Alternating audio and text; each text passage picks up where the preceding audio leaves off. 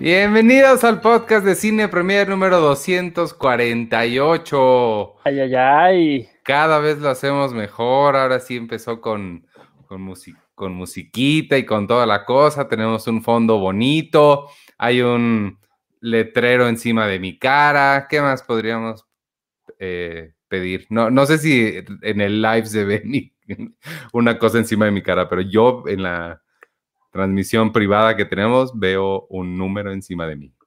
No, bueno, yo no lo veo. ¿Cómo están? Preséntense ustedes. Yo soy Checoche. Saludo a todos. Saludo a Néstor Soriano que dice saludos desde el metro. ¿Por qué Néstor siempre está en el metro? Es una incógnita que ya no puede trabajar. Pensar. ¿Trabajas en el metro, Néstor? Saludos a la gente que trabaja en el metro.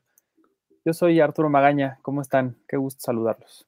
Ah, yo no dije que soy Iván Morales, ¿verdad? pero soy Iván Morales. Oye, estoy viendo que dejé mi teléfono por ahí y allá están mis notas de lo que iba a, hablar hoy, porque pues vi algunas cositas. Pero mientras tanto, les tengo una sorpresa. Me vestí de Mujer Maravilla, bueno, nada más con mi playera, y puse a la, a la Mujer Maravilla aquí, porque es que les tengo que enseñar lo que me mandó, bueno, nos mandó este Doritos. Y es que sí está bien padre, espérense. Mira, bueno, en primera viene en una bolsa, ¿no? Que dice Doritos. Ok, a ver, vamos. Que además estas son súper útiles porque pues, las puedes reciclar y usar después para, para otras cosas, pero la bolsa es lo de menos, no les quiero enseñar la bolsa. Lo que les quiero enseñar es todo lo que viene adentro. Mira, además es un tubo que está muy padre. Eh. Y sirve para que después guardes el termo que, ay, espero, ah, sí se ve, ¿no? Sí se ve que dice Wonder Woman 84 y acá atrás el, el logo que tengo en la, en la playera. No, ahora, de, verdad que lo que está haciendo Doritos sí es, este, pues maravilloso, ¿verdad? Sí. este, una gorra me mandaron también con un, casi es un holograma esto. Ve qué padre se ve en la, en la, en la pantalla. Casi no se eh, distingue, o sea, como que lo distingue, o sea, pienso que es tal cual una impresión, pero si, si dices que es un holograma, o sea, veo el holograma abajo. Ah, claro, este es el sticker, no, no, es, no es... Ese se ve hologramoso. Este de aquí como que es, eh, sí es impresión, pero es como intento de holograma. Ah, ya eh, ah, el de abajo sí es holograma, holograma. Y ya te la, te la pones. Mira, hasta la etiqueta dice Wonder Woman. O sea, es marca Wonder Woman. Luego, Ay, este no sé qué es, es una cajita chiquita. ¿Qué? Pues ábrela. Ah, ya sé lo que es. Lo que pasa, amigos, para que sepan, es que estaba leyendo sobre, es una, es una promoción que tiene Doritos ahorita. Lo que trae aquí adentro son stickers, ahí sí, no sé si alcanzan a ver, son unos stickers y transfers. Ahorita los abro. Ajá. Y la idea es que, bueno, este es el, el paquetito de, de Doritos con, con la, la, Mujer Maravilla. Y lo que pasa es que además me lo voy a comer. Espero que esto no suene muy feo, pero adentro, híjole, adentro trae estos stickers. Y atrás, que además, mira, es la Mujer Maravilla clásica. Está sí, Obviamente coleccionables. Y atrás trae un número que lo voy a poner rapidísimo para que no me lo roben. Porque ese número los, este, los registras en doritos.com.mx y tienes oportunidad de ganarte un montón de premios que van desde chamarras de edición especial a termos como este, a las gorras que les acabo de, mostrar, celulares, cámaras, relojes inteligentes y un montón de, artículos de, pues, de la más alta tecnología. Y, ya, ah, bueno, y trae la, la postal donde te, te sugieren que utilices el hashtag Descubre tu verdadera fuerza. Es lo que estuve posteando, estuvimos posteando algunos eh, hoy porque, pues sí está, sí está bien. Bueno, déjame abrir el, los me falta, me falta, postear el mío, pero sí, sí está chonchón, ¿eh? No hay forma de abrir esto sin romperlo, perdóname, Galgadot. Ándale, es que ve, me mandaron la colección completa, chavo. Bueno, más. Son stickers y transfers. Oye, sí están re bonitos, la verdad. Mira. Sí, sí están buenos. Ah, pero no traen, claro, obvio, no traen el código, no, no podría yo participar 60 Ah. veces.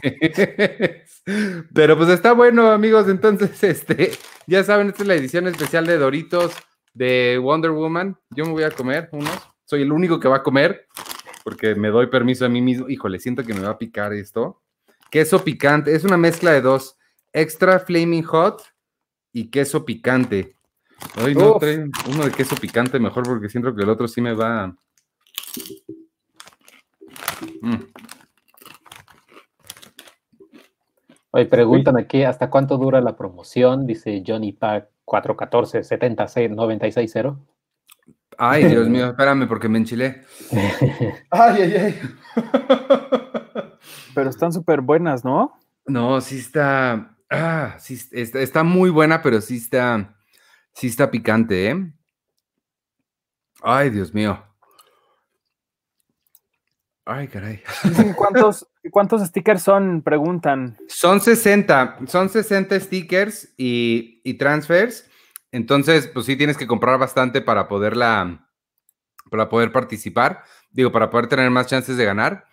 Eh, pero yo creo que valen la pena porque, digo, independientemente de si ganas o no, la verdad es que sí están, sí están bonitos, ¿eh? Entonces, ay, güey, sí vale, vale bastante la pena. Y sí están bien buenos. Es que el, el problema con este, con este tipo de, de- de picante es que te hace como adicto y quieres más. Pero el problema es que tengo un micrófono enfrente y suena espantoso cuando uno come con, con micrófonos. Pero mira, estoy, que estoy viendo la, la página donde, donde se registran los, los códigos. Está bonita además la página. bueno, pues ahí está. Este, participen, compren sus Doritos Wonder Woman, que sí me quiero comer otro. Y, y gánense todos estos premios. Y ya. Ahora sí pueden, pueden ustedes hablar mientras yo como más. Mira, Ciro Vera dice, vamos a comer todos juntos, voy por los míos. Se ve que DC viene con todo, le daré otra oportunidad. Yo la verdad es que no me esperé y, y me comí los míos antes de que empezáramos. Disculpen ustedes. Ah, por cierto, no, pero espérate, qué burro. Lo- Tengo otro, amigos, que se pueden ganar ustedes. Este, los, yo aquí que, queriéndomelos comer todos. Ten- tenemos uno para ustedes, amigos. Este, la pregunta que les voy a hacer es: ¿cómo se llama la actriz y el personaje de la villana de Mujer Maravilla 1984? No contesten aquí, no contesten aquí porque si no le van a dar la, la respuesta a todo mundo. El primero que lo manda ahorita son las 8:15 de la noche. El primer correo que nos llegue diciéndonos cómo se llama la actriz y el personaje de la villana en Mujer Maravilla 1984 se va a llevar uno de estos kits como el que les acabo de mostrar con todas estas cosas. Este, y ya a través de ahí les decimos dónde ir por él para que, pues para que lo disfruten y, y- y mira, y, y seguramente el otro kit también trae 60 de estas, entonces vale Seguro. mucho la pena tenerlo. Dice Iván ese chimal que el termo de Wonder Woman está bien padre. Sí, la verdad sí está, sí está bien bonito, porque no es como súper eh, llamativo, de, Sí, no, es, es- ¿sabes? pero está, está elegantito, está bonito. Listo. Está muy chido. Pues eh, vámonos con el, con el show y aquí dejo a Mujer Maravilla y yo me la... Oye, Mujer Maravilla nos pregunta Hans Landa. Disculpen, la revista sigue en publicación. Desde marzo no la encuentro en los supermercados. No estamos en los supermercados, pero estamos a la venta en el colecto.com. Ahí pueden encontrar todas las revistas que ustedes quieran. De. ¿Desde qué número estamos ahí? O sea, en el colecto.com pueden encontrar desde viejas, desde hace 5 o 6 años, este, hasta ahorita. No todas hay, pero, pero ahí es donde, si la van a encontrar en algún lado, la van a encontrar ahí. Nosotros, por supuesto, que seguimos eh, publicando, eh, por lo menos hasta ahora. La, la pandemia ha estado dura, pero, este, pero sí, seguimos, seguimos ahí publicando. Acabamos de sacar una bien bonita de Pedro Infante que no tengo aquí, está en el otro cuarto. seguro Arturo, Arturo la tiene así en la mano. Sí, ahora, ahora, ahora vengo. Mientras pregunta, pregunta Rox, Roxy First 1, ¿dónde mando la respuesta? A trivias arroba cinepremier.com.mx. Aquí está. Miren qué belleza. Esa es la, La, revista de septiembre. Qué chulada. Puedes ponerte a Pedro Infante así en tu cara y puedes hacer, ah, o sea, puedes hacer como que es Pedro Infante quien está haciendo el podcast. Ajá. Ándale, así. y ya, ¿qué tal? Eh? Estaría cool, ¿no? Yo pensé que querías que pusiera mi cara así como, como, como Tizoc o algo Ándale. Ándale también. Oye, este Juan Carlos está preguntando, hola, no he encontrado la manera de suscribirme digital. Antes tenía la app de CP y por eso podía leerla en el iPad. Sí, eh, Juan Carlos, qué buena, eh, qué bueno que nos preguntas eso. Hay varias personas que han tenido esa duda. La aplicación que tú tenías no es de Cine Premier, es una aplicación de Maxter. Maxter es una empresa que se dedica a, a distribuir este, revistas digitales y ellos para cada uno de los títulos que manejan crean una aplicación que la gente es la que descarga. Esa es la que tú tenías. No la manejamos nosotros, ni, ni la hicimos nosotros, ni tenemos acceso a ella. Entonces, em, eso, desde cambiaron ciertas cosas a todos los suscriptores a partir de marzo y toda la gente que, estaba suscrito en Maxter, ya a través de Maxter, de esa aplicación, ya no puedes entrar, pero ya debes de tener acceso automático en, ahorita te doy la dirección, es Ay, la acabo de mandar. Eh, eh, eh. La dirección es revistas.mag21.mx. Ahí ya debes tener acceso con el mismo correo que tenías registrado, debes de tener acceso. Y si por alguna razón no puedes entrar, escríbenos a suscripciones arroba cinepremier.com.mx y ahí te, te, darán acceso, porque si estabas suscrito en Maxter, automáticamente estás suscrito a la nueva aplicación, que es un desarrollo propio y este y ya todo se maneja desde ahí. Pero ahí en revistas.mac21.com y, este y ya. Ahí está. Listo. ¿Qué más? Ah, y ya alguien pone, no encuentro el link, pero ¿cuál link? Me imagino que el que acabamos de poner, ¿no? Revistas.mac21.mx, supongo. Eh, o, en el, o el colecto.com o en el colecto.com o trivias arroba para mandar su respuesta. Déjales pongo todos los. para la trivia de Wonder Woman es trivias arroba cinepremier.com.mx. Para tener acceso a la revista digital es revistas.mac21.mx y para comprar las revistas atrasadas es elcolecto.com. Si quiero suscribirme de nuevo, ¿es ahí mismo? Sí, a la versión digital, eh, no, para suscribirte lo tienes que hacer en el colecto.com, ahí vienen todos los, todos los links, es lo más fácil. En el colecto.com vienen todos los links para suscribirte, para comprar la digital, para comprar la física, para suscribirte física, para comprar eh, playeras. Esta es una gorra, pero también gorras. Hagan de cuenta que es una playera. Aquí está la playera. Pero pues, hagan de cuenta que es una gorra. Ándale.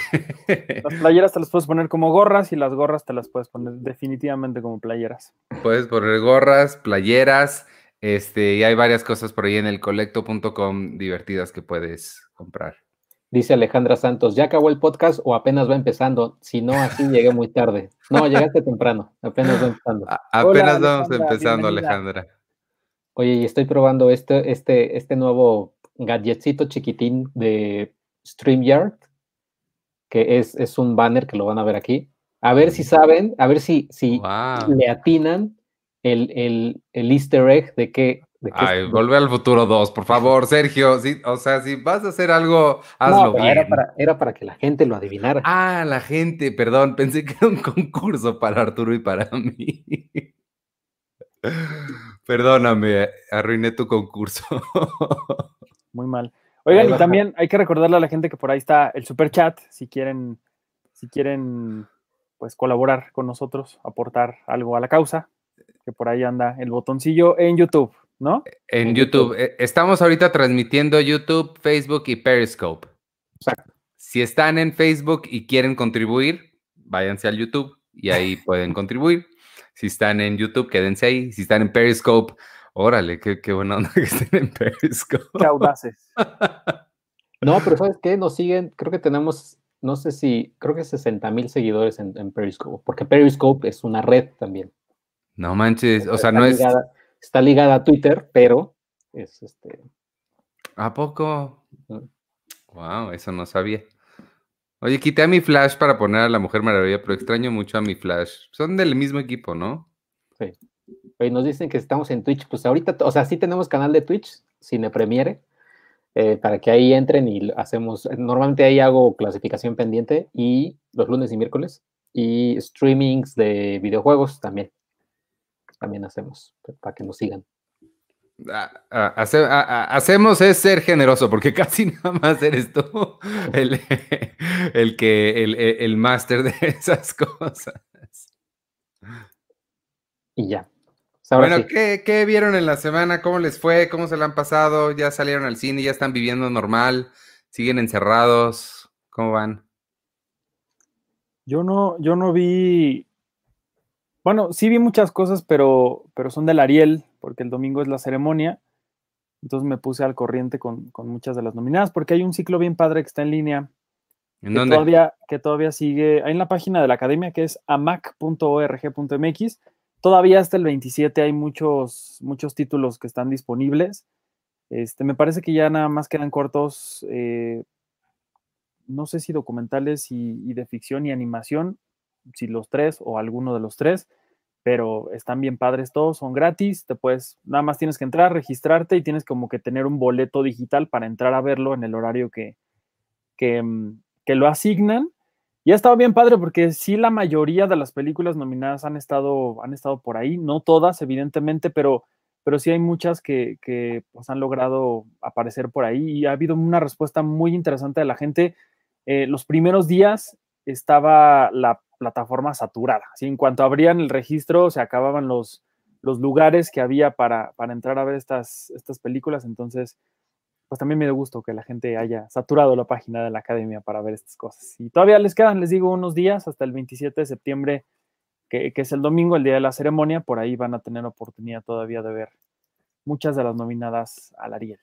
¿A qué hora es la ceremonia? Es a las ocho y media. Empezará la, transmisión en, Canal 22 y en las redes de, la academia. Pero nosotros también vamos a tener una, transmisión muy padre que, que estamos organizando Iniciaremos a las seis y media de la, tarde, es decir, dos horas antes de la transmisión de la ceremonia, porque queremos invitar a todos los, nominados a que estén con nosotros, nos compartan como su emoción y, esto que, va a ser pues igual atípico como todo en esta, en esta normalidad, pero que pues bueno, la gente ha estado muy contenta de, celebrar eh, el Ariel, entonces pues ahí estaremos en estas dos primeras horas platicando con, con los nominados y después de la ceremonia tendremos igual una transmisión especial aquí en todas las redes de Cine Premier, donde vamos a platicar con muchos de los ganadores. Entonces, no vamos a estar todos juntos como siempre, como cada año, pero al menos sí de forma digital y va a estar, creo que va a estar muy padre.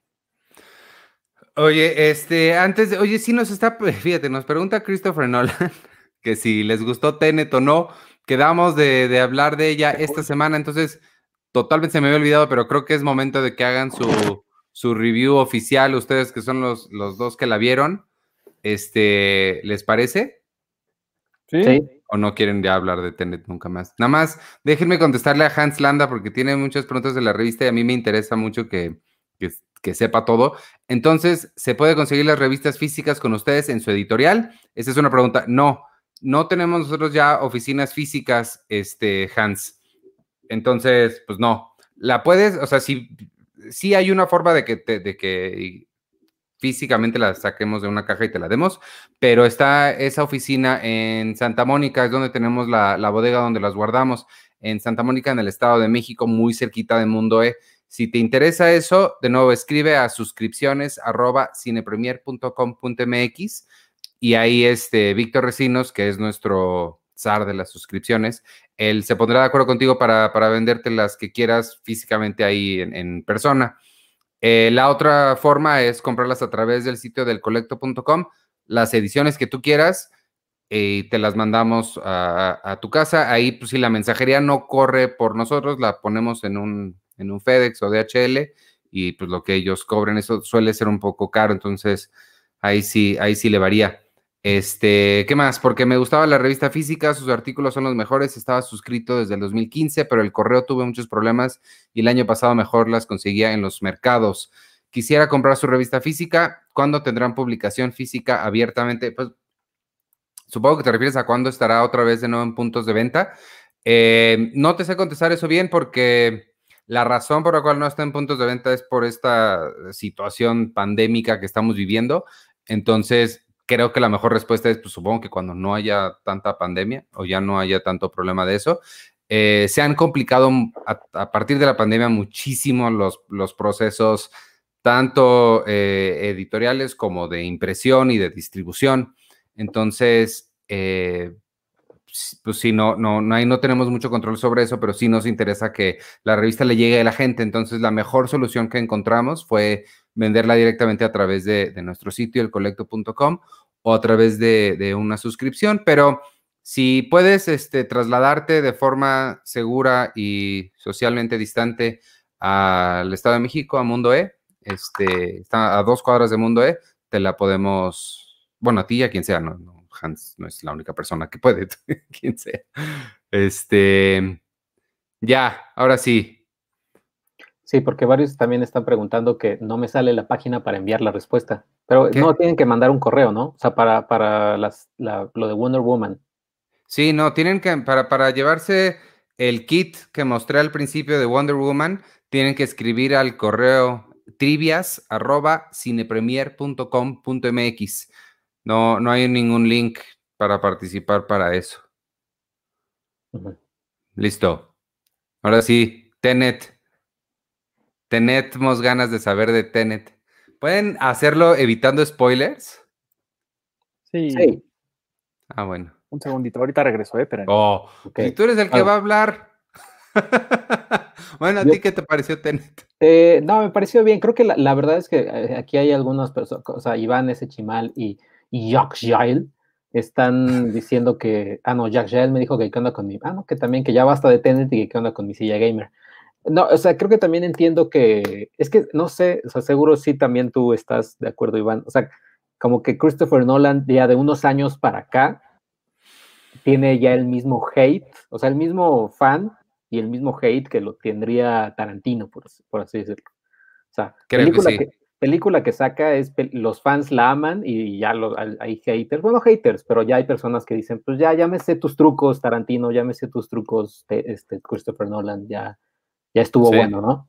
Y pues sí, Tenet es, es, así, eh, si Christopher Nolan fuera un, un repostero, o sea, y, y él hiciera cupcakes, o sea, Tenet es el cupcake de chocolate, encima chocolate con chispitas de chocolate, y lo, un fondue de chocolate y servido en, una hoja de tamal de chocolate. O sea, sí es así como...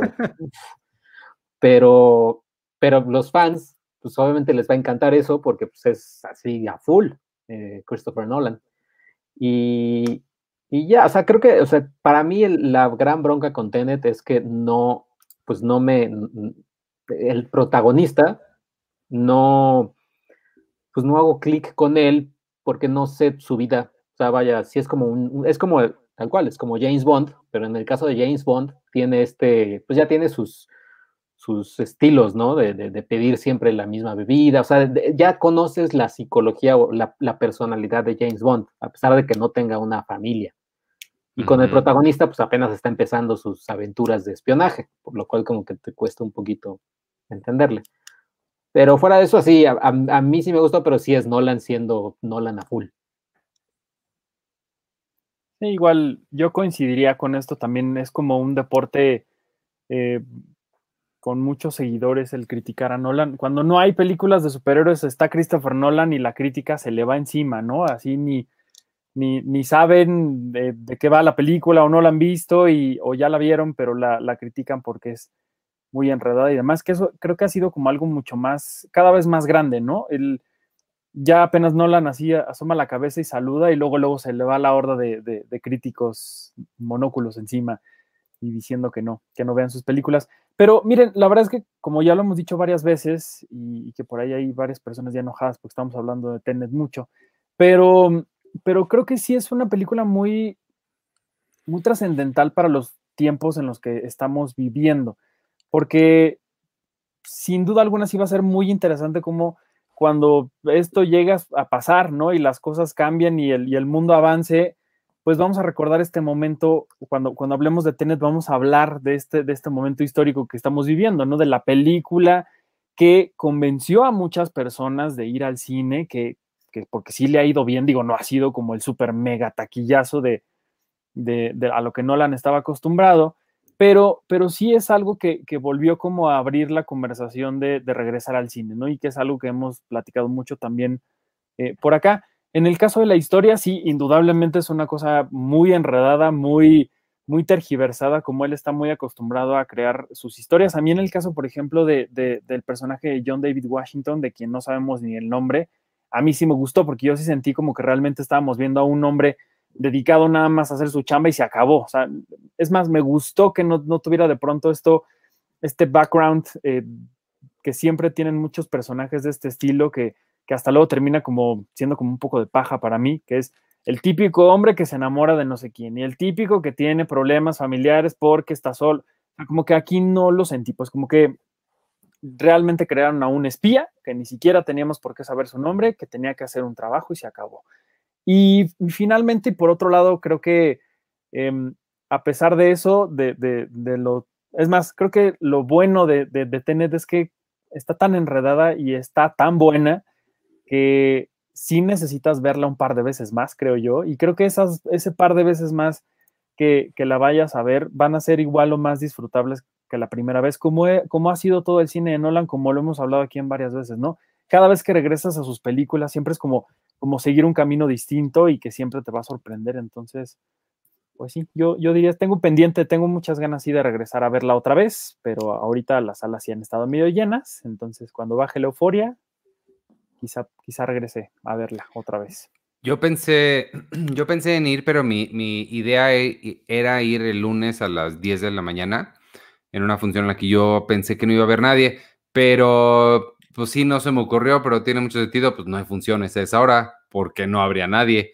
Nada más había funciones a las 5 y a las 8 de la noche. Mm. Supongo que la lógica es pues juntar a que toda la gente vaya, la poquita pero, gente que puede entrar en una sala al mismo tiempo, pero...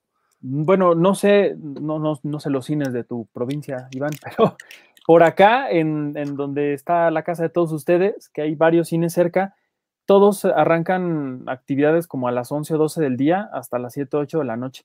Y sí, es, es, por ejemplo, las películas de la mañana, de los lunes y los martes, que donde yo también creería que no hay mucha gente, sí se ha llenado bastante. No sé si hay muchos que crean lo mismo y, y sí se vayan a esa hora y se escapen de sus trabajos o qué, pero, pero acá sí, desde, el, desde temprano ha habido este, funciones desde las 10, 11 de la mañana. No, pues acá no. Oye, hay una. Hablamos de la película de, de Charlie Kaufman, pienso en el final. Sí, sí la. ¿No? Sí, ¿no? Sí. ¿Eh? Sí, sí, sí, claro que sí. Bueno, eh, la, ah, no, no, no, no, era para hablar de eso, es que hay una cita de, de, Charlie Kaufman sobre Christopher Nolan. No es una cita de Charlie Kaufman, es una cita que viene en un libro que escribió Charlie Kaufman, o sea, es un diálogo de un personaje, pero dice, me gustó mucho porque es, eh, Starbucks es el café inteligente para gente tonta, es el Christopher Nolan del café. Eso me gustó mucho. O sea, que Christopher Nolan hace películas inteligentes para gente tonta, según el, el personaje este. Eso me, me, gustó. Oye, pero también nos preguntaban de la de The Devil at All Time o algo así. ¿La del Diablo a todas horas? El Diablo a todas horas. También. Yo no la vi. ¿No? ¿Tú, Arturo, la viste? No. Oh. La quería ver, pero pues es que te digo que tenía que ver cosas de la mm. porque quería ver todas y dije, pues esa está ahí y ahí va a estar. Sé que está muy buena y que han dicho cosas muy buenas, eh. sobre todo de Robert Pattinson, pero sí vi, la, vi el principio, me quedé hasta donde um, este hombre que hace a Pennywise va y golpea y casi mata a unos, a unos caballeros, nada amables, pero hasta ahí me quedé. Ah, no, y lo de las arañas, que me dio muchísimo horror. Mm. Sí, ah, no, yo sí la vi, la verdad está bien, o sea, creo que sí, lo, como dicen, Robert Pattinson es, es quien lo hace mejor, eh, pero no me, no me encantó, o sea, me recordó mucho a, ¿cómo se llama esta película? La de este Ryan Gosling, The Place Beyond the Pines, o. El lugar donde todo termina, que si pueden verla porque está increíble, porque sale Ryan, Ryan Gosling, Eva Méndez, que ahí se enamoraron. Eh, a este hombre, ahí, eh, de Hangover, ay, ¿cómo se llama? Saga Galifianakis, Ed Helms. No, el, el- el otro, el que es más famoso, pero se me fue el nombre. Ah, Bradley Cooper. Bradley Cooper. Sale Bradley Cooper y todo. Pero vean, vean esa. O sea, esta película del Diablo a todas horas está bien, pero pues creo que me gustó más la otra. Y ya. Pero lo que sí es que creo que, que esta película como que se inaugura mucho el, el catálogo de Netflix rumbo a la temporada de premios, ¿no? Porque siento que esta es como la primera de muchas historias que Netflix va a sacar de aquí a, a enero, más o menos.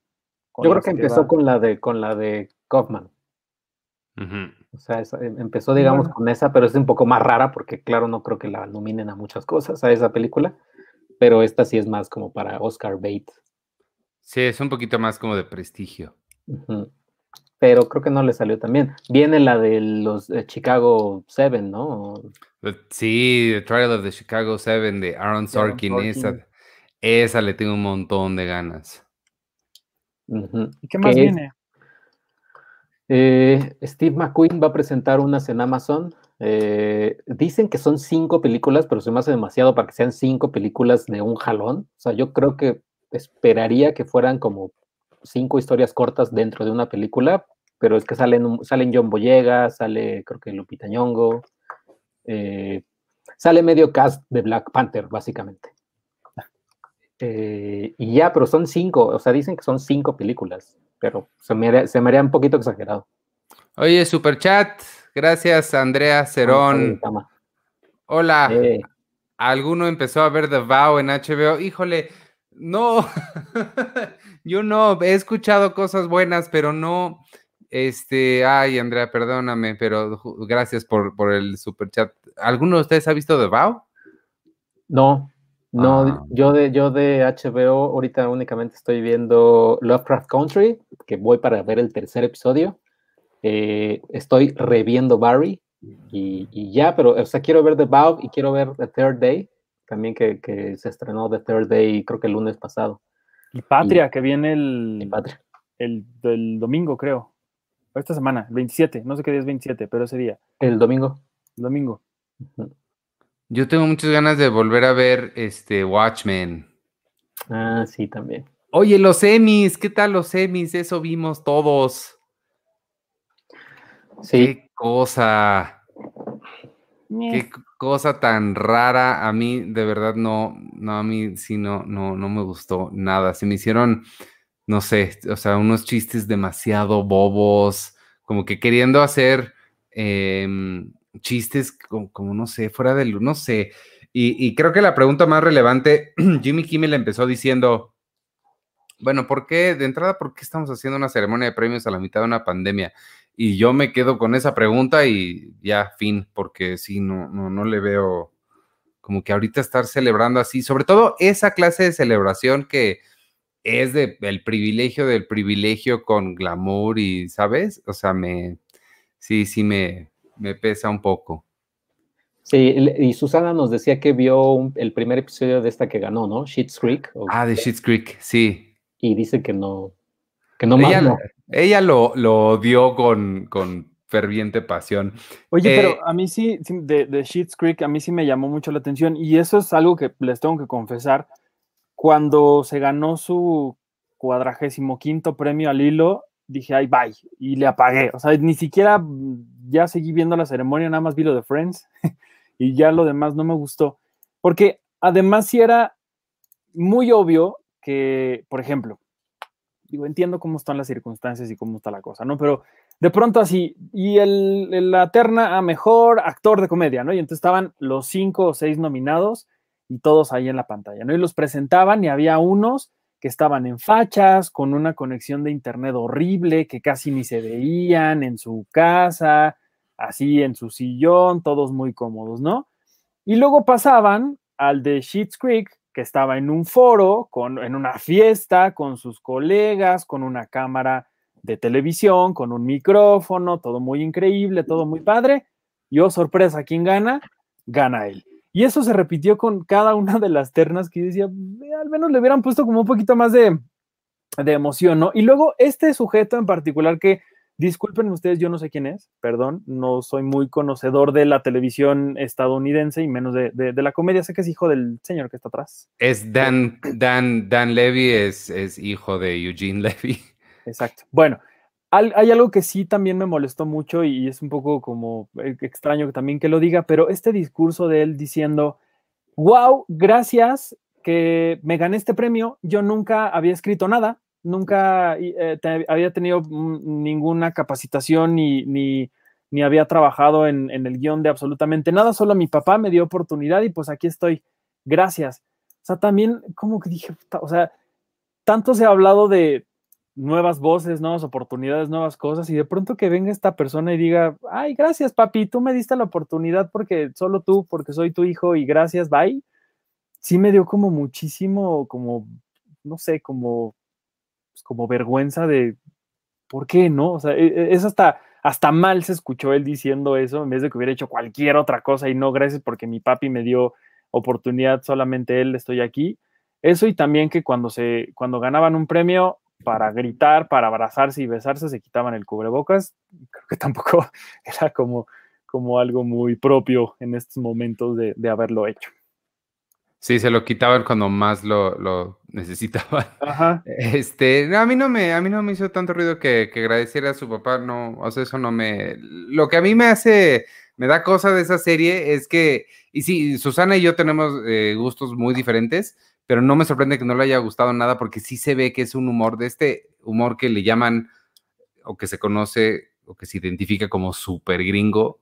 Creo que sí, me da la impresión que es ese. Y ustedes saben que a mí sí me gusta ese tipo de comedia usualmente, pero hay un límite y rebasando ese límite ya tampoco me cae bien. O sea, Dumb and Dumber, por ejemplo, con todo y que es Jim Carrey, ya, o sea, ese es, ahí está mi línea de ya, para allá ese humor nomás no le agarro la onda y eh, me da la impresión que Shit's Creek es así. Yo por eso nunca, nunca lo he visto, pero, pero sí, no, y no sé si, si me llame mucho la atención.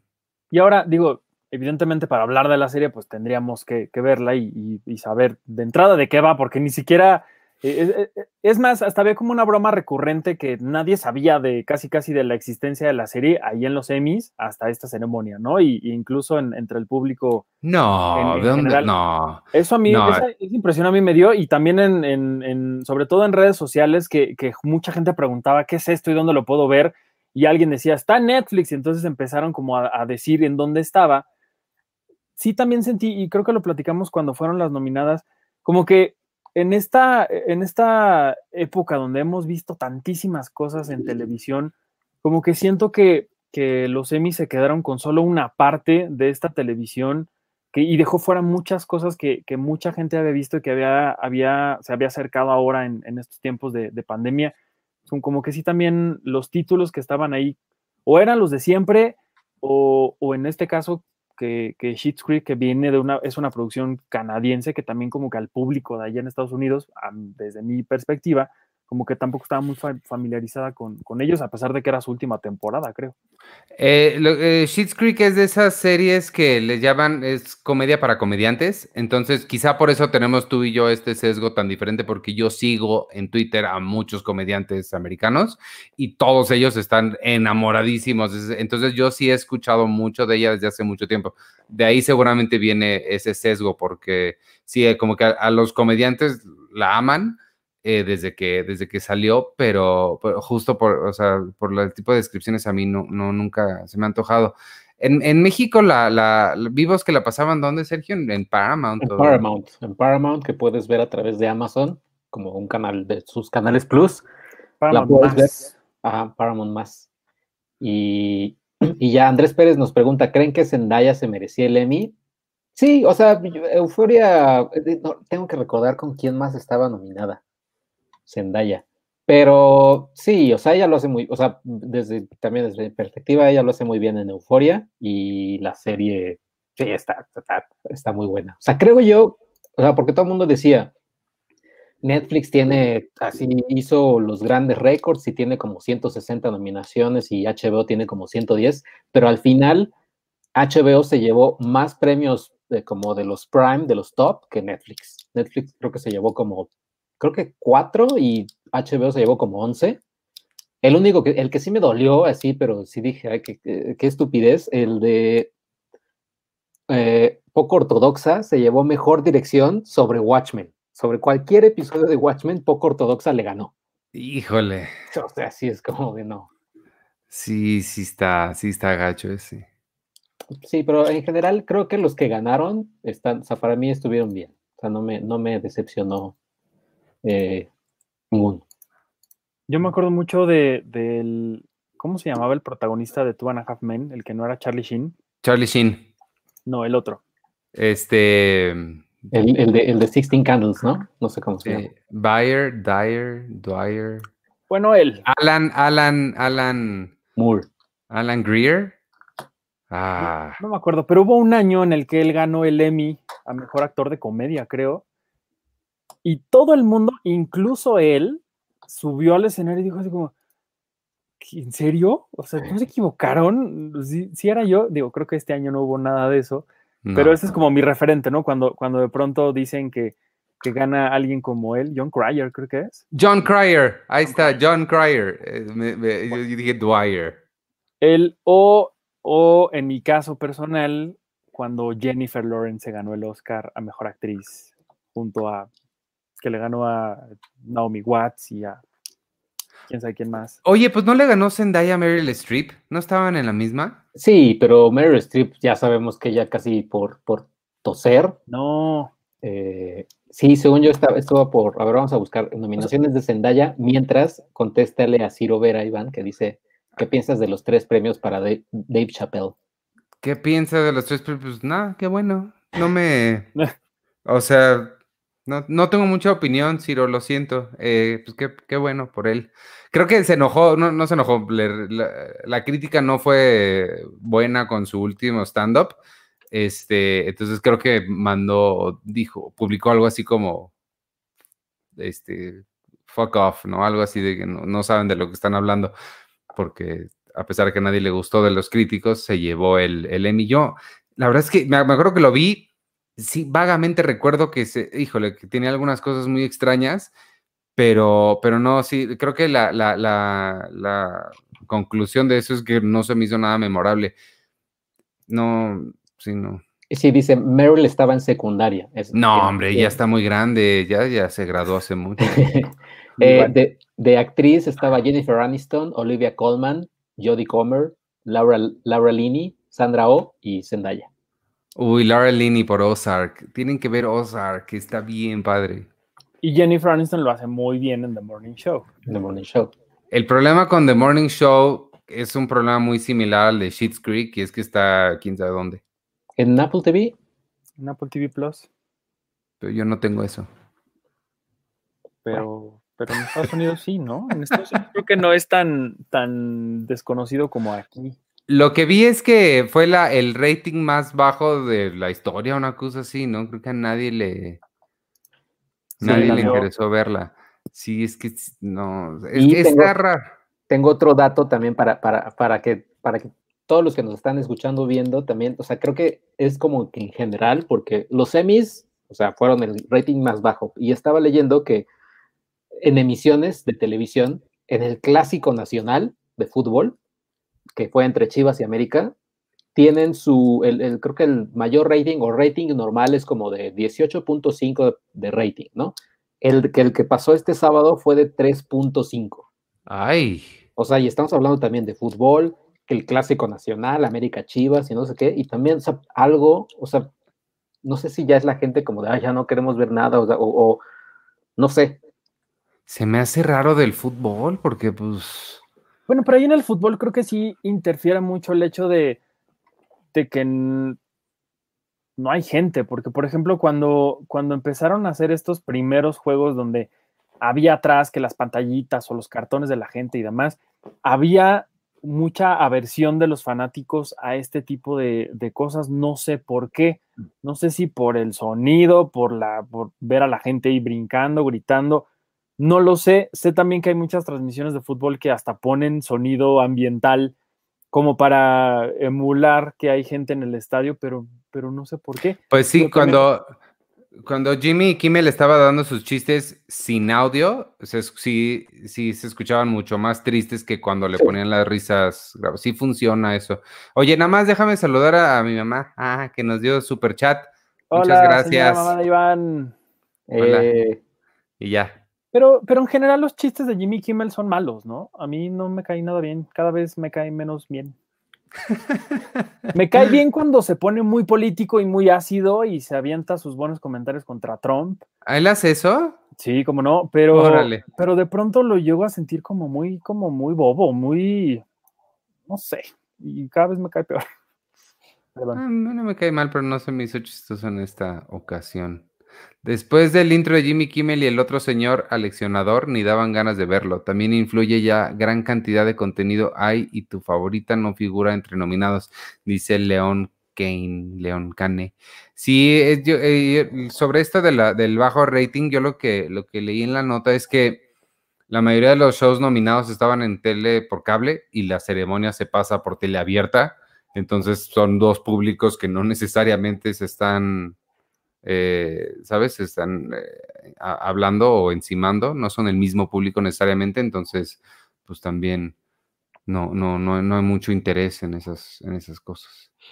dice, ¿los ganadores del Emmy los elige un jurado o cómo es la dinámica para elegirlos? Saludos. Pues No, es, es igual que los Oscars, eh, cada, cada gremio eh, manda a sus, a sus nominados y votan todos.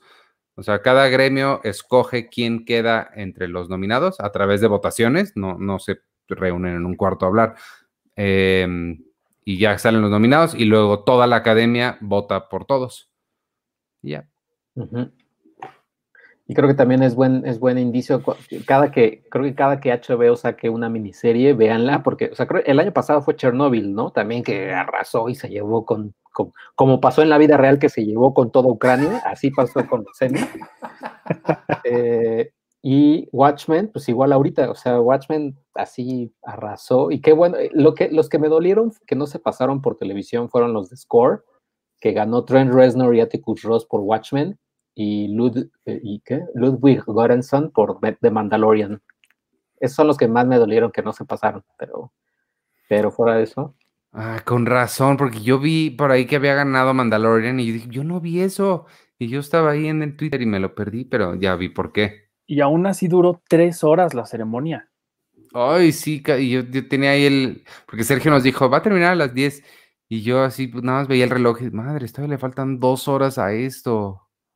Porque aparte creo que sí el chiste de, de, de, de, este formato innovador de estar cada quien en sus casas y demás, como que se acabó muy rápido, pues como que a los, no sé, como que a los, como que yo les decía, ya cuando te diste cuenta de cómo estaba la cosa y quién iba a ganar, como que a mí yo perdí totalmente el interés. Yo puse la ceremonia porque estaba muy, muy intrigado por ver cómo iban a hacerle, ¿no? Y- y era parte como del misterio porque casi no habían dicho nada, pero como que sí se les quemó muy rápido el cohete, dirían por ahí, de, de la sorpresa y del, ay, el misterio, y ahí este, Jimmy Kimmel rociando algo con Lysol y luego prendiéndolo, o sea, una cosa muy terrible. ¿Qué, qué- qué hubieran pensado? Yo, yo me puse a, a- especular cómo pudo haber sido mejor. ¿Qué pensarían o qué hubieran pensado si la hubieran hecho pregrabada, pero, pero padre? O sea, que no fuera el...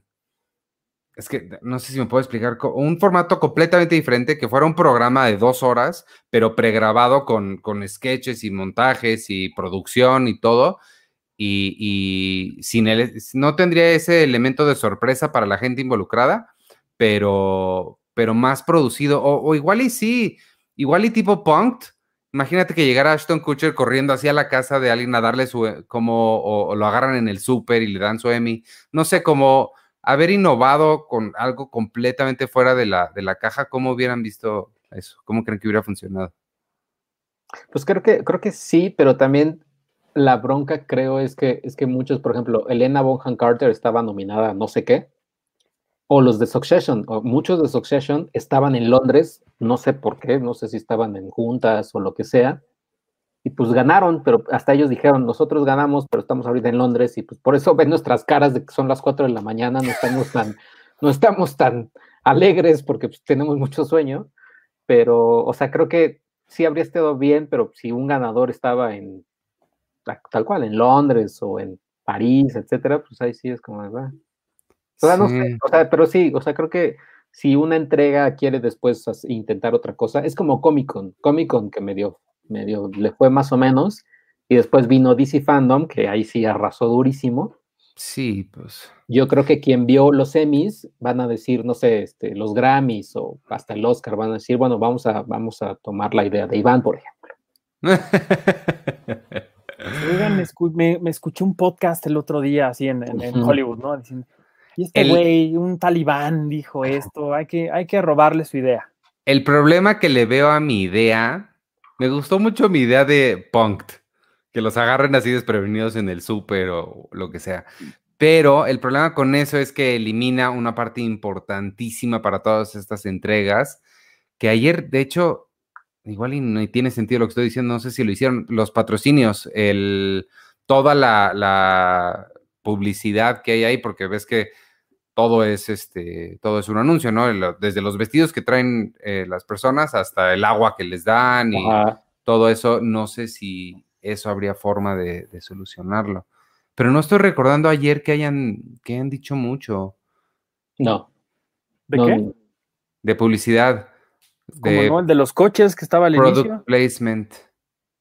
El de los coches que estaba al inicio estaba, o sea, claramente era súper mega patrocinio de la marca de coches. No sé, siento que sí podrían hacer algo más, algo más creativo que se salga completamente de lo que entendemos por una entrega de premios, porque sí, o sea, sí, sí, ver, o sea, seguir viendo estos premios así sí está. Y está raro, porque también la gente o sea, estoy seguro que sí es muy emocionante ganarte un Emmy y te lo den te lo den a de ser muy padre, pero también quita mucho el, estar en, su sala así esperando porque yo no podía evitar pensar en toda la gente, los, los últimos que de, de los últimos premios que se entregaron, estuvieron así dos horas enfrente de la computadora, nada más esperando y esperando, no sé por eso también ve que quizá los grandes, grandes, grandes estrellas de, Hollywood que no iban a ganar, que sabían que no iban a ganar, como una Meryl Streep, pues ni se aparecieron. Porque dicen, ¿para qué perdemos? Me imagino yo que han de haber dicho, ¿no? ¿Para qué perdemos tanto tiempo ahí en esa madre que ni voy a ganar? Alejandro Lomelí, super chat, muchas gracias. Te baila Gudetama. Que no, que no hizo pregunta. Ah, mira, dice, qué padre tu silla, Checo, ¿dónde la compraste? En, en Copen la compré. Ahí la compré. Eh, mira, chulada. este. Pero sí está raro, está raro el EMI. Estuvo raro. Sí, ahora, ahora la, o sea, vaya, digo, sí es, es, es, es, es muy ilógico comparar ni nada por el estilo, pero o sea, habrá que ver qué, qué, qué sucede en el Ariel, obviamente. Sí, claro, y sin duda alguna los van a criticar porque, pues evidentemente, las comparaciones no se van a hacer esperar. No digo, evidentemente no es infinitamente el mismo ni presupuesto ni, ni las grandísimas estrellas de Hollywood que pueden juntarse los, los de Friends ahí en una, en una casa. Pero, pues no lo sé. Digo, yo, yo lo, que, lo que sé hasta ahora es que, que sí tienen pensado hacer algo más allá como de como una gran fiesta y todo, sí celebrar como a la gente que logró hacer su película este, el año pasado y que, y que debido a las circunstancias creo que se han visto más que nunca, porque eso es algo que sí ha tenido mucho el cine mexicano, particularmente en estas fechas, es que sí hemos tenido acceso a muchísimas cosas que, que antes no teníamos tanto o que no sabíamos que teníamos tanto y que mucha gente sí la ha podido ver. Entonces, pues vamos a ver cómo les va. Digo, seguramente no va a ser mm, nada así como, como el Emmy, pero pues... Pero yo creo que tienen una gran oportunidad, ¿eh? hasta eso creo que tiene el Ariel por, por el perfil que tiene, una gran, gran oportunidad de hacer algo bien padre, porque ellos sí se pueden tomar libertades que el, el Emmy no y ni el, Oscar mucho menos. Se pueden, o sea, pueden hacer lo que sea. Entonces, sí se podrían poner bien creativos y hacer algo, hacer algo padre. Ojalá que, ojalá que sí. el problema es que luego se lo toman demasiado en serio y es cuando se vuelve aburrido, cuando, o sea, pues, pues, pues es que, de, digo, de cierta forma sí tendría que tomarse en serio porque pues no son los premios TV y novelas, Mm, pero también, por otro lado, sí hay, sí hay que tomar en cuenta que, que cada año las circunstancias y, todo alrededor del cine mexicano ha sido cada vez peor y este año pues ha sido infinitamente mucho más grave que, que en otras ocasiones, ¿no? No sé bien cómo estén las cosas, pero creo que nunca antes se había tenido tan poquísimo o nada presupuesto para este tipo de cosas y, e imagínate qué, tanta, qué tan mal siempre han estado las cosas que lo que hace la academia es que, la Academia Mexicana de Cine, que, que, dicen, si este año tengo dinero para hacer las estatuillas del año que viene, las hago de una vez porque no sé qué vaya a pasar el año que entra. Y es una, es una, es algo que se ha venido haciendo desde hace ya varios años, porque, por ejemplo, a inicios de, de esta, de esta administración, nunca le soltaron un peso a la Academia Mexicana de Cine si no fue por, por distintas iniciativas y por, por ahí distintas situaciones que sí logró la academia tener algo de recursos, en realidad nunca ha habido como, como un gran apoyo para, para la academia para que pudieran no nada más hacer el Ariel, ¿no? Y que se gasten el dinero en, esta fiesta, sino que también han podido hacer otras cosas que si tuvieran dinero harían muchísimas otras más, como restaurar películas clásicas, eh, ponerlas a la, a la, a la, ¿cómo se llama? A la, a la disposición de la gente, es decir, si tuvieran un poco de apoyo más, harían cosas mucho más padres. Sin embargo, a pesar de la adversidad, sí han podido, creo yo, hacer algo que, ha, estado, ha estado padre. Digo, el, ejemplo más reciente que fue la ceremonia del año pasado en, en la Cineteca, la verdad es que ante tanta incertidumbre de cómo rayos iban a meter a toda una comunidad de cine que antes estaba muy contenta en Bellas Artes en una sala de la Cineteca, cómo lo iban a hacer, si iba a estar bien, si iba a estar mal, si les iba a salir bien o mal al final creo que lo hicieron muy bien y lograron como darle la vuelta. Si teniendo ese antecedente nos podemos esperar algo el domingo, entonces sí sería algo, algo padre, porque sí, en la Cineteca sí lo lograron hacer y estuvo padre esa ceremonia el año pasado. Sí, pues a eso, a eso me refiero con no, no, que no, no se tomen tan en serio, que se den ese tipo, justo ese tipo de libertades como lo que hicieron en, en la cineteca de poner las cosas ahí al aire libre y ser un poco más relajados, creo que con, e, con ese tipo de actitud creo que sí podría funcionar algo padre. Oye, Bojack Horseman ganó algo, ganó un Emmy alguna vez, ¿no? ¿verdad? Bueno, es lo que dice Flor de María Pérez. Sí, es lo que estoy viendo en su, en su comentario. Y sí, creo que sí es este tristemente poético que nunca haya ganado nada. Y creo que sí, no, no, no hubo suficiente gente que, que la viera. Porque hay que recordar que también no todos los votantes ven todo. Entonces, todas estas campañas que hemos escuchado de For Your Consideration son justamente porque para que la gente las vea, porque no todo el mundo ve todo. Eh, Ciro Vera, Superchat, muchas gracias. Me tengo que retirar, chicos. Los admiro, muchas gracias. Vete con cuidado. Espero que no vayas a la calle y si sí, te vayas bien tapado. Oye, Christopher Nolan nos pregunta, ¿y cuál, es, cuál recomiendan de las ganadoras que no sea de Mandalorian? Hay que, hay que decir que de, Mandalorian no ganó, o sea, vaya, ganó siete, pero pues, premios fuera del de música, como premios normales. No, pues Watchmen, o sea. Watchmen, Succession, eh, definitivamente. Es que Succession sí, sí, conforme veía que ganaban, es que es, muy, es muy divertida Succession. Eh, y creo que The Morning Show, The Morning Show deberían de verla también porque sí es, es muy buena, está en Apple TV. No ganó, creo, nada, sí ganó un premio de, actor, ¿no? ah, Billy, Billy, Crudup ganó. Sí. Eh, que lo hace muy bien en, en, en, la, en Succession. Poco ortodoxa está bien padre. Ah. A mí sí me gustó. Este, y ya de comedia, sí, o sea, es que lo que no me gustó menos de los semis es que en comedia se les fue como hora y media de la, de la ceremonia y ya en miniseries y series dramáticas ya era de órale, venga, rápido. Sí. Y, justo se, les, se les fue. Esta de Shit's Creek. Ajá, e, es que justo fue hora y media en algo que nadie había visto, entonces. Te estoy diciendo y dices que no.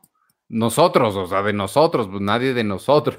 Pero es que creo que esa es la, digo, es algo que pasa siempre, ¿no? Con cualquier tipo de ceremonia, el Oscar, el Globo de Oro, pero creo que particularmente el Emmy, si hay una ceremonia muy alejada de la gente, es el Emmy, creo, porque digo, no, el Nobel está mucho más alejado. No, estoy hablando del entretenimiento, pues.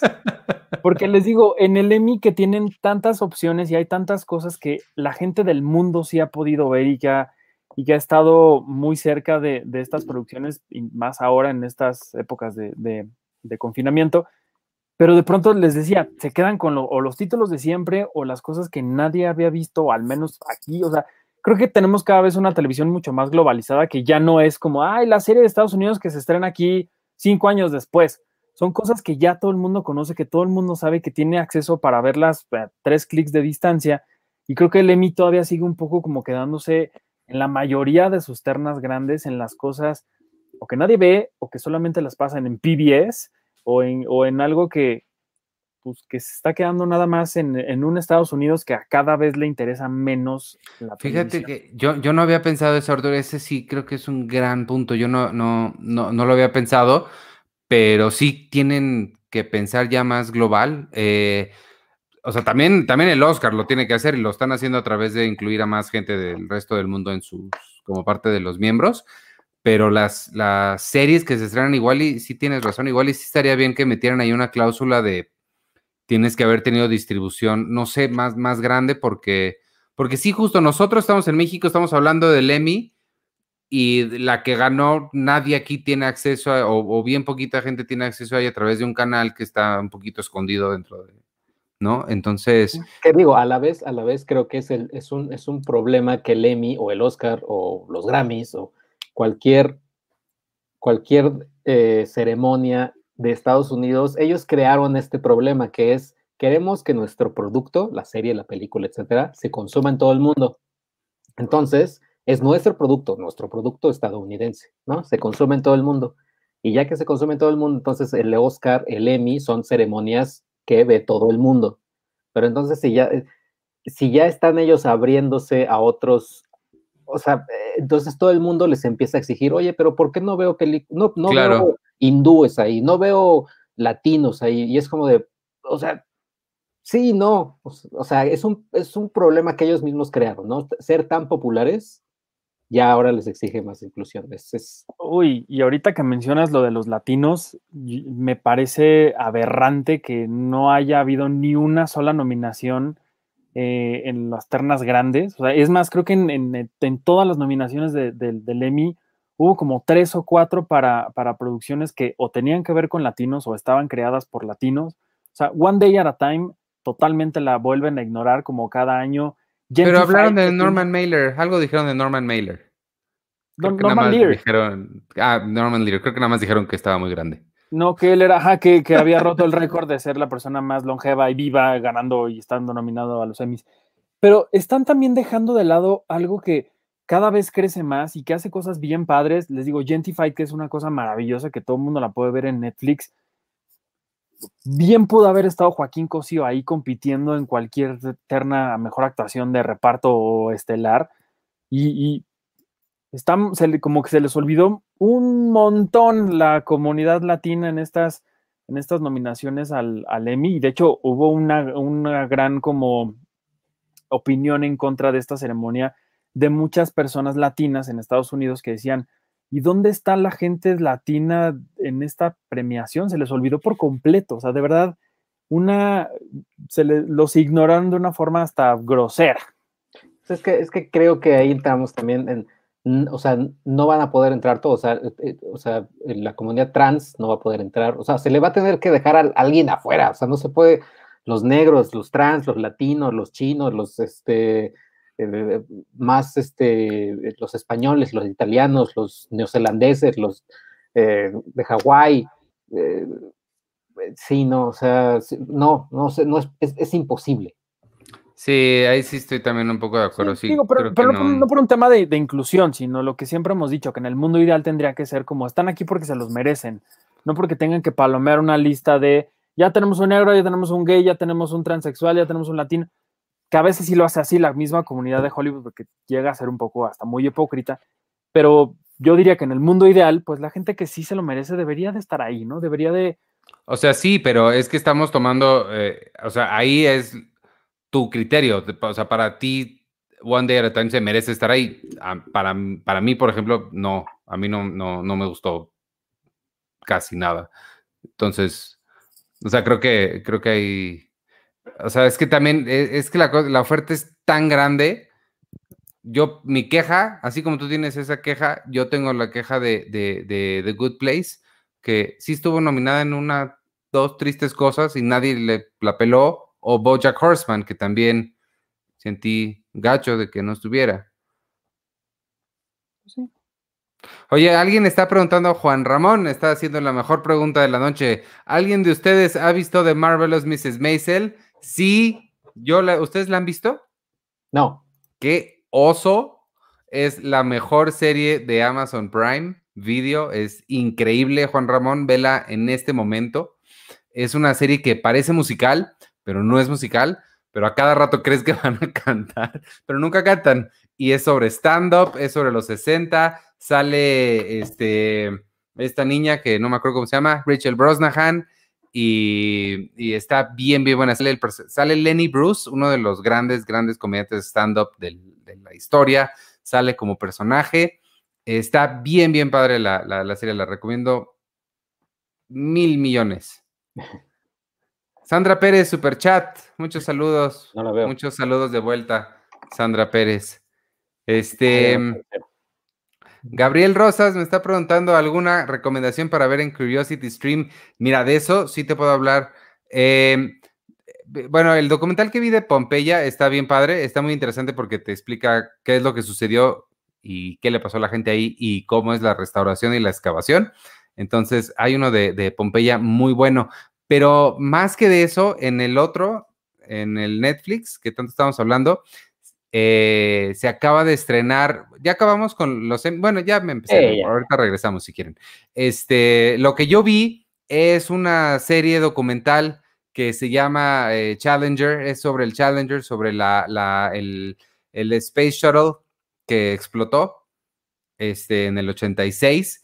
Está bien padre, la produce J.J. Abrams, eso, eso yo no sabía, me sorprendí cuando vi el logo de Bad Robot al principio y está súper buena para todos los que nos gusta la exploración espacial y la, mm, pues, pues, sí, todo, todo, todo, el desarrollo de la NASA es cómo se creó, cómo empezó el programa del, transbordador espacial, que fue, para quien no sepa, es la primera nave que con capacidad de subir al, al espacio y regresar y volver a ser utilizada. Este, y enfocada principalmente en, el, en, el, en la tragedia, en el desastre del Challenger que explotó y fue, es muy notable porque llevaba un crew, una tripulación de gente, mm, o sea, no quiero decir que era gente normal porque pues, son astronautas a final de cuentas, pero no eran, no eran militares, no eran pilotos, había, había una maestra, había un ingeniero, gente que digamos, 10 años antes no se imaginaba este, que iba a estar en algo así. La NASA abrió un programa. Mira, así lo puedo conectar, Arthur, porque también estaban hablando de inclusión en los 80. La NASA abrió un programa específicamente para incluir a más mujeres y a más minorías dentro del programa espacial. Y pues esta fue gente que aplicó, gente que tal cual mandó su aplicación y quedaron y este, y pues va, siete de la, tripulación de siete del Challenger, pues, eh, pues explotaron en, el aire por ciertas eh, fallas que tuvo, que tuvo la nave. Está bien, bien padre, está bien interesante. Es este serie documental, si tienen ganas de, ver algo de ciencia y del espacio. Eh, ahí está en Netflix, de, de vez en cuando que Netflix saca cosas educativas. Y que por cierto preguntan, ¿ya vieron el documental, ya hablaron del documental El dilema de las redes sociales? No, pero tengo muchas ganas de verlo. ¿Tú ya, lo viste, Arturo? Ya es una cosa terrible, tremenda, dirían por ahí. Ay, no me digas. Tanto que, ¿Tremenda de mala o tremenda de buena? Tremenda de, Dios mío, quiero aventar mi teléfono y huir y que nunca me encuentren más. sí. Primero que diga Arturo. Sí, es, vaya, si hay que decirlo, eh, terminas de verlo y dices, Dios mío, soy, he sido manipulado por Mark Zuckerberg y esta gente horrible de Silicon Valley que ha hecho conmigo lo que se le ha dado la gana. Y, digo, creo que al final todos los documentales siempre tienen un sesgo, ¿no? Por algo los están haciendo, quieren, parten de una premisa que quieren reafirmar con lo que están, con lo que están diciendo. Entonces, este, cuando, cuando ves esta historia sí terminas como con mucho miedo de, cómo estamos experimentando algo que no sabemos cómo usar, es decir, todo el tiempo estamos con nuestro teléfono, tanto que eh, no hay momento en el que no tengamos este aparato al lado de nosotros, no siempre estamos o viéndolo o, lo tenemos en la mano o, queremos estar entrando y ver y darle refresh a nuestras redes sociales para ver si alguien nos dio un like. Y cuando te enteras que todo eso tiene un porqué, no nada más desde nuestro cerebro, sino porque así está diseñado y hecho para que tú seas un adicto a, estas redes sociales, a ver todo el tiempo y estar consumiendo, y que cuando te alejas del teléfono hay una, un ser maligno dentro de él que dice, no, se está alejando, póngale algo para que entre otra vez, entonces te empiezan a mandar un montón de notificaciones para que vuelvas a abrir tu teléfono. Sí termina siendo como muy sorpresivo porque realmente el mundo sí es así, ¿no? Siempre dejamos el teléfono, pero de pronto les digo, aparece una notificación de Iván Morales le gustó, no sé qué, entonces te metes a ver, porque eres un morboso, a ver qué le dio like Iván, ¿no? Y entonces así estás todo el tiempo. Y, y esto es básicamente lo que dice este documental. Eso y también en lo mal que estamos en el sentido de, estamos teniendo generaciones que desde niños, desde bebés están creciendo con redes sociales y lo peligroso que es. Y ahí por ahí decían, no, no es, no es lo mismo que tú tengas redes sociales cuando no sé, cuando estás en la universidad o en la prepa, porque ya tienes un, desarrollo cognitivo y cerebral muchísimo más que los niños, cuando estos niños desde la primaria están sometidos a una conexión 24/7 en la que cualquier cosita que hagan se va a quedar ahí para toda la vida y lo mal que les está haciendo esto en cuestiones em, psicológicas y emocionales y es, termina hasta siendo muy preocupante ese sentido. Si es una llamada de atención, desde luego, para que uno diga, híjole, mejor si voy a dejar esto y voy a hacer otra cosa que no tenga que ver con mi teléfono, pero, pero sí está, está muy interesante. Es, muy, es muy crudo, es muy, es, hasta fuerte, pues, para muchas personas, muy revelador. Sí, eh, o sea, creo que, creo que sí, o sea, sí es, sí es, eh, sí pone el dedo en la llaga, pero eh, no, a mí no me gustó. o sea, me, o sea me, me, gustó, o sea, sí, sí dices, ay, pero creo que fue el Salón Rojo el que dijo que la dramatización, porque hay, hay partes dramatizadas, es muy la Rosa de Guadalupe, así de, ay, ya, ya subieron mi foto a la red social. Sí, es como de... o, o, o, sea, sí son cosas como de la Rosa de Guadalupe, ¿no? Eh, es, ese es por un lado. Por otro, obviamente sí, nosotros que estamos más, más pegados en este tipo de, en este medio, que pues vemos notas de Variety, vemos notas de, no sé, de, cómo le está yendo a, Mark Zuckerberg, de que Jeff Bezos es increíblemente millonario, todo el mundo se muere y él sigue siendo muy rico, cosas así, ¿no? O sea, estamos más, nosotros estamos más como en contacto. Para alguien que se dedique a otra cosa, así a, no sé, a manejar un metro, ahorita que estamos hablando de un metro, pues esto va a ser revelador, pero no tanto. Y, otra cosa es que también el, documental habla de, eh, y esto puse en, mi crítica del Earthbox, o sea, el documental es mucho de, el algoritmo es el, demonio, el algoritmo es, es Satán. Y, quiere que estés pegado a, a, tu pantalla todo el tiempo, ¿no? Y no confíes en el algoritmo, ese es, es el, el, demonio. Eh, y, pero el documental es de Netflix y es de, termina y, ah, basado en nuestro algoritmo, ten estos siguientes documentales.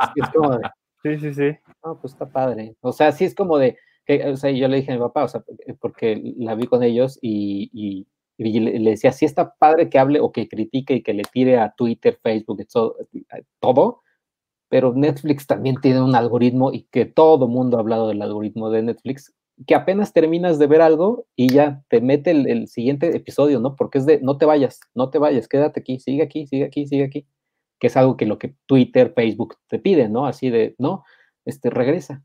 Lo que mencionaba este Arturo, estas tres personas son como, es como Inside Out, que son tres personitas adentro, como que representan Facebook. Y, o sea, eso a mí sí me dio mucha risa, o sea, es como de, o sea, sí es muy exagerado, sí es muy de, la Rosa de Guadalupe, pero, pero sí entiendo que, que, que, la gente salga así como, bueno, que, te deje así, pero es algo que también siento que se sabe, es como si sale un documental de Coca-Cola, ¿no? Y de tomar Coca-Cola, mira lo que le hace a tu cuerpo. Es como de, pues sí, sé que si me tomo Coca-Cola una tres litros de Coca-Cola diario, pues al final mi estómago va a estar así como muriéndose. Que, que si hay adictos a las redes sociales, pues claro que van a estar también así. Oye, ¿te acuerdas de, ese, de esa joya de la televisión mexicana de La Rosa de Guadalupe cuando una niña le avientan su teléfono por, el, por la ventana y ella se avienta atrás de él y entonces la, abuelita dice, no, mi nieta. Y entonces la, niña ya está ahí en el piso muerta y así todo muy terrible. Ajá, Yo creo que yo, sí, así se sienten un poco estas, estas dramatizaciones.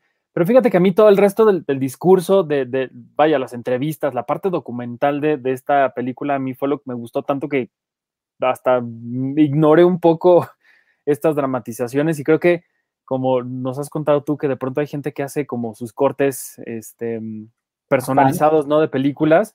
Si alguien hace un corte de, esta película quitándole todas las dramatizaciones, funcionaría hasta muchísimo más, porque realmente cuando ves a la gente que trabajaba en las redes sociales y decía, pues es que yo llego a mi casa y, mejor le digo a mis hijos que no entren a Pinterest porque, ¿no? O sea, porque ellos mismos saben cómo está la cosa y prefieren no usarlo eso también está, está, muy fuerte.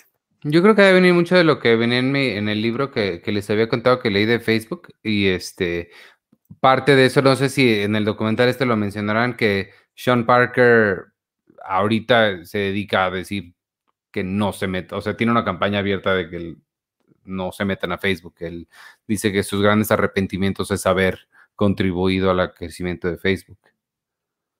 Sí, o sea, sí está o sea, no sé si vaya a cambiar esto o no, pero es como el documental de The Corporation, que, ese sí, por ejemplo, sí, o sea, de entrada sí sabía, puede ser que Nike sea mala o, que eso sí, pero te metía una cantidad de información que salías así como, pero te metía información mala y a la vez información como de, o sea, también, también pueden hacer cosas eh, como, más, más que nada era, también tú puedes abusar de las corporaciones, o sea, tú puedes utilizar eh, que esto no tiene, ¿no? E-, el, dilema social es de que todas son malditas y todas son unas desgraciadas.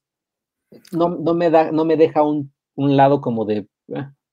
O sea, sí han servido para cosas. Pues. exacto, ¿no? El Black Lives Matter, cosas así, sí es como... Ajá. Bueno, ahí lo dicen y lo hablan de, de, de, las cosas buenas que se, han, que se han logrado. Pero también sí es cierto que sí han sido una, un arma muy fuerte como para desestabilizar muchas cosas, ¿no? Y, y esto que mencionaban ahí que me pareció muy interesante porque creo que sí sucede así. Eh, alguien pone un ejemplo que decía, imagínate que tú entras a Wikipedia y buscas un tema en específico, ¿no? Y alguien que está en otra parte del mundo hace lo mismo, entra a Wikipedia y busca este mismo tema. La entrada que tú vas a leer y la que va a leer él es completamente distinta.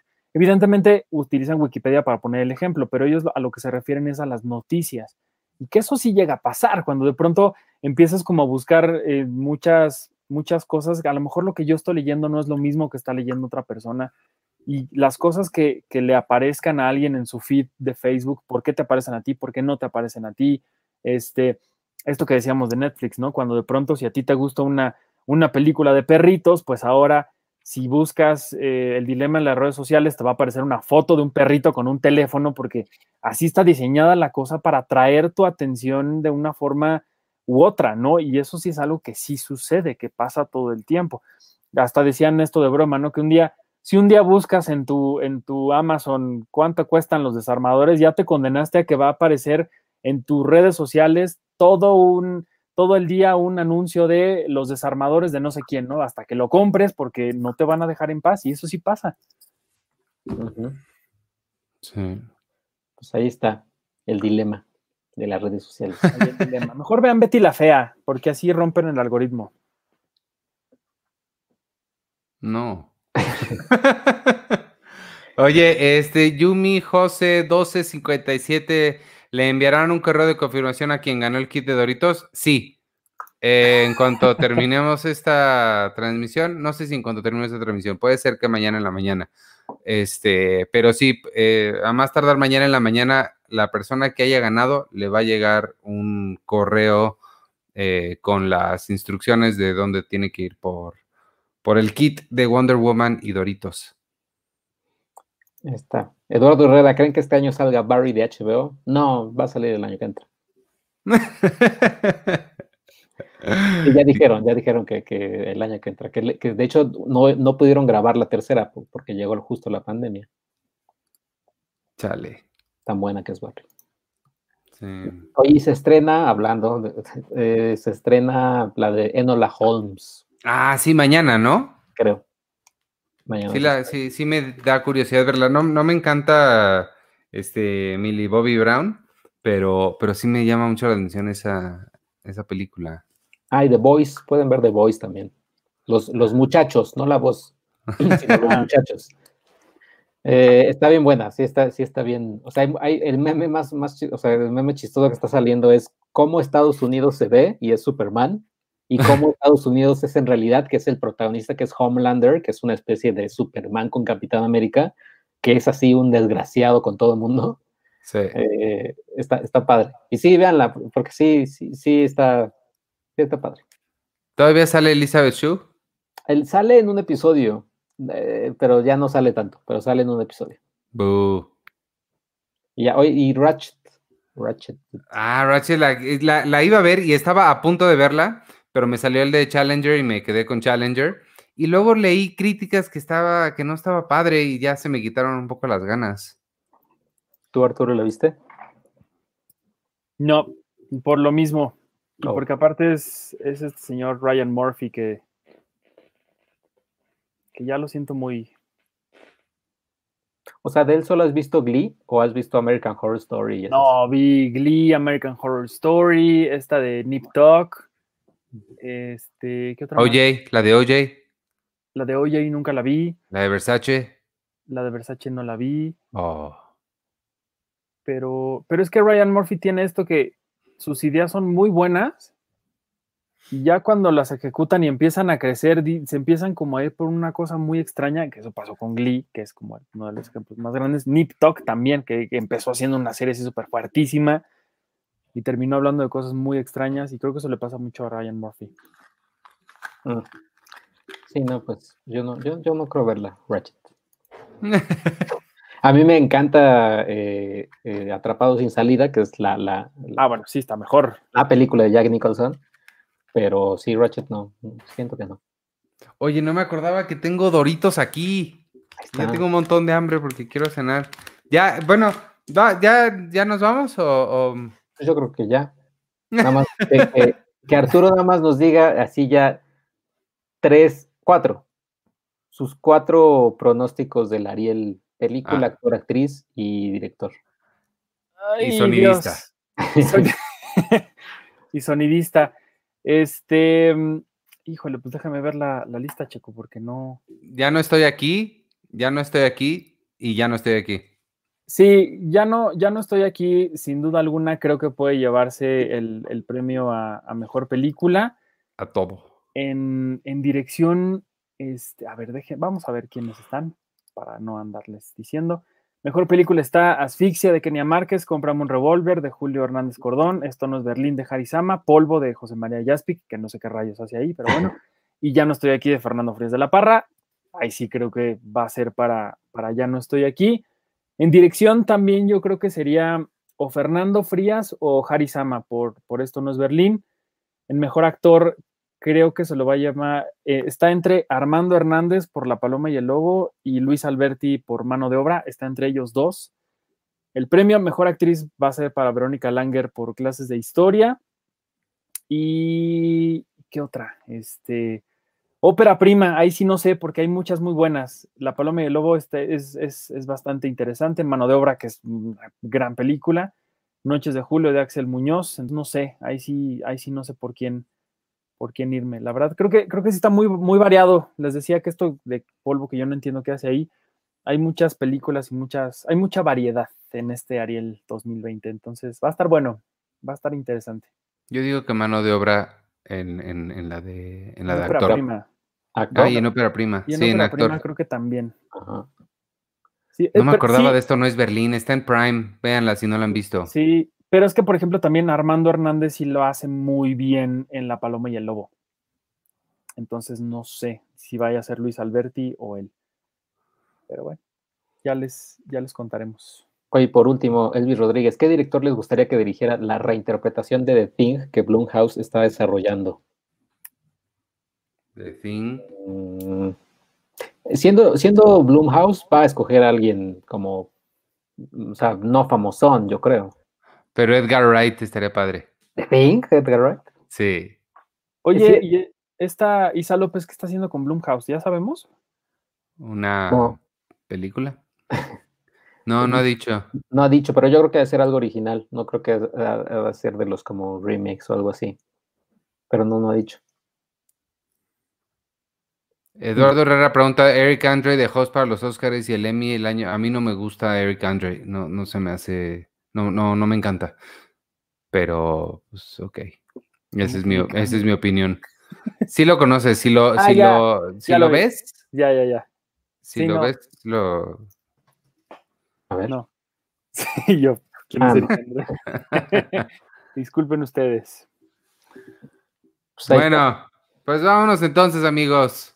Estamos llegando a la hora y media de, show. Muchas gracias por habernos acompañado a quien nos haya acompañado aquí en vivo o quien nos esté escuchando después en las diferentes transmisiones que hacemos en Spotify, en Apple, en Google, en, o tu reproductor de podcasts favorito.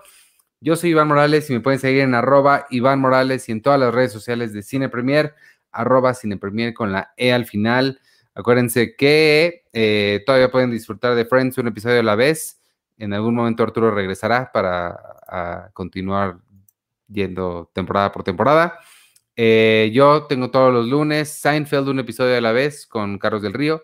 Ah, que creo que este jueves quería hacerla en vivo otra vez. Bueno, va- vamos a eso, les daré actualizaciones ahí en mi Twitter. Y Sergio está todos los lunes y los miércoles en clasificación pendiente, platicando sobre las noticias más relevantes del día y la semana. Vienen cosas padres, vienen cosas interesantes para nosotros. Síganos apoyando. Muchísimas gracias a todos los que nos contribuyeron en el super chat hoy y nos escuchamos la semana que entra. Acuérdense de participar en el. Ah, no, pues yo, o digo, si no han participado por ahorita, seguramente ya les ganaron. Pero igual vayan a, buscar estos doritos porque sí están buenos y se pueden ganar premios padres. Este, ya, despídense ustedes. Pues yo soy Checoche y pues vean, vean las transmisiones que vamos a tener. Bueno, mañana clasificación pendiente, el jueves si se hace eh, Seinfeld. El, igual estén pendientes, quizás el viernes haya transmisión en Twitch, algún videojuego. Y el domingo, el, el- el Ariel que se viene desde, desde como, como las seis y media, ¿no, Arturo? Más o menos. Sí, déjame, te paso la. la Pero de la que- mañana. ¡Ah! De la mañana. Ya sé de qué podemos decir. No hemos dicho nada hablando de cosas que van a empezar a las seis y media de la mañana. Amigos, dejé hasta el último posible minuto de este episodio. Perdónenme y a- tampoco ustedes se acordaron, no se hagan, ni Sergio ni Arturo. Sí, no. Va, el octubre es nuestro mes de aniversario, amigos. Viene una noticia bien importante y grande, muy vaga y muy a medias porque no hemos definido nada, excepto que vamos a volver a hacer un podcastón. Nos la pasamos muy bien en el pasado que hicimos. Eh, fue de 12 horas celebrando el quinto aniversario de- del podcast de Cine Premier. Ahora, el, año pasado hicimos una fiesta increíble, magnífica, grandísima, que vino un montón de gente. Este año ya las fiestas están canceladas, pero podemos hacer fiestas virtuales y tomando un poquito pues la experiencia de haber hecho el podcastón de hace un par de semanas, nos vamos a aventar a hacerlo otra vez, pero y esta fue enteramente culpa de Sergio y sus grandes ideas. Vamos a hacer 24 horas de transmisión. Jesucristo. No, no sé qué va a pasar a las 3, 4 de la mañana. Tenemos este, tenemos ideas. Si quieren mandar sus ideas para qué les gustaría que hiciéramos en el podcastón de aniversario, pues pueden seguir utilizando el hashtag podcastón cine premier. Creo que ya se puede quedar este para todos los demás podcastones que hagamos. Y, y a ver qué, el, el- el que dé la mejor idea para el programa de las 3 de la mañana. Este, tenemos, tenemos varias, varias ideas, varias cosas que, que estamos pensando en hacer. Todavía no definimos nada, ni la fecha, ni nada. Entonces, este, pues nada más ahí esténse pendientes para lo que les digamos, pero Bueno, que, la- que, la- que nada más y para que sepan, el, el día, ish, o sea, es- o sea, parten un Ah, no, viernes sí. y sábado. claro, va a ser de viernes a viernes en la noche a sábado en la noche. Ajá, Eso sí. Sí, Para que, para que sepan y no un martes de a miércoles, porque sí, pero sí. sí, no. No, pero sí, bueno. que medio ya habíamos dicho, ¿no? 16, 17 de octubre. Pero ya estaba, ya estamos cerrados 100%. Pues habría que, habría que, que, que eh, acortar eso, pero Irlo fuera de los niños, fuera cuando no estén los niños presentes. Pues Exacto. ahí a- a- a- algo haremos. Yo, si alguien conoce, o sea, si alguien lleva la marca Red Bull, que nos, con- que, que nos este, busquen, porque voy a necesitar como unos tres Red Bull más o menos. O Eh, cualquier otra marca, no importa. Eh, estaría padre que nos, que nos patrocinara Red Bull y Monster. Exacto. Pero, pero no, sí, en serio, si, si ustedes son este, de alguna marca que quiera patrocinar, eh, por supuesto, hagámoslo. y les estoy hablando en serio, no, no tendría por qué no hablar en serio. Y, y pues bueno, ahí está para que sepan y vayan apartando del podcastón. Y así, así van a estar mis ojos después. Así, De, de- de- de todos. Hola amigos. Y, eh, lo que decía Arturo entonces es esto. Déjame ponerlo aquí. Así. Ahí está. Ahí está, el domingo 27 de septiembre a las seis y media vamos a arrancar esta transmisión especial del, del Ariel 2020. Vamos a tener a muchos de los nominados con nosotros. Eh, antes de la ceremonia, a las ocho y media dejaremos que vayan todos ustedes a la señal de Canal 22 o de las redes de la Academia para que vean la, la ceremonia. Y después de que terminemos de saber quiénes ganaron este, es el premio, los premios de este año, tendremos un especial eh, al término de la ceremonia con muchos de los ganadores. Va, va, a haber muchos invitados. Entonces, por acá los esperamos el, el, domingo. En todas las redes sociales vamos a estar igual en, en, en, en, bueno, en Periscope, en YouTube, en Facebook y en High Five si logramos encontrar la contraseña de Cine Premier eh, por allá. Entonces, pues sí. Va ¿Te vas a muy... poner traje, Arturo? No, sí lo pensé, pero no, va a ser muy ridículo. Si de por sí ya estamos muy emocionados con esto, yo creo que ya el traje ya va a ser un poco demasiado. Pues puede Entonces, camisa y corbata, no tienes que ponerte los pantalones, porque pues ya sabemos. No, pues yo no. tendría que estar, usar todo, Checo. Uno nunca sabe qué tal que me pasa como Mancera. Ponte un, ponte un fondo o algo, porque. Pues, de fondo ponte el Auditorio Nacional. Bellas Artes. Ajá. Sí, va, va, a estar padre. Vamos a, vayan, vayan, el domingo los esperamos para que vean qué tanto se nos ocurrió, qué vamos a hacer. Y, y rápido, un aviso parroquial, si me lo permiten. La semana que entra voy a empezar con un cineclub dedicado a cine mexicano, que es, dedicado para la gente que, conoce y le gustan estas historias, pero sobre todo está dedicado a la gente que cree que el cine mexicano es horrible, que son puras comedias románticas, que es puro narco, que es pura siempre los mismos actores y actrices. Va a estar bonito porque cada semana vamos a analizar una película distinta, vamos a tener también invitados especiales, entonces si quieren inscribirse, ahí en arroba ArturHD en mis redes sociales, en cualquiera escríbanme un mensaje directo y yo les contesto con los detalles de temario, las películas, la inscripción y todo lo que, lo que tienen que hacer para que estemos desde el miércoles 30 de septiembre, todos los miércoles a las 8, platicando de buenas películas. Todos los miércoles a las 8. Así es. Y ya. Julio. Muy bien. Listo. Pues cuídense mucho a todos los que nos escucharon, ustedes también, Arturo Iván. Y pues ya, nos estamos viendo entonces. Órale, cuídense. Paz, hermanos. Adiós.